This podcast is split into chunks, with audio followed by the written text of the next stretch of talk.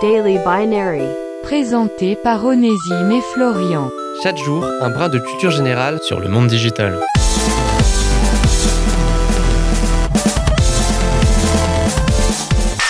Aujourd'hui, dans Daily Binary, on remonte à l'origine d'un logiciel aussi légendaire qu'emblématique.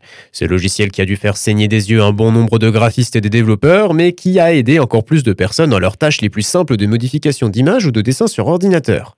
J'ai nommé le mythique C'est un logiciel développé par Microsoft, sorti en même temps que la toute première version de Windows, le 20 novembre 1985. Il accompagne ensuite le système d'exploitation dans toute son évolution durant plus de trois décennies. Mais malheureusement, après 32 ans de bons et loyaux services, Microsoft annonce la fin de son aventure. Une annonce ressentie par beaucoup comme un drame national, ou devrait-on plutôt dire un drame Internet. Devant les réactions unanimes des utilisateurs, l'entreprise renonce finalement à cette cruelle mise à mort. Le logiciel sera remplacé par Paint 3D, une évolution pour ce logiciel qui n'avait pas connu de nouvelles mises à jour depuis mine de rien 2009. Et pour finir cet épisode, on vous apprend une petite astuce que vous ne connaissez peut-être pas. Il est possible d'assigner deux couleurs différentes à chaque clic de la souris.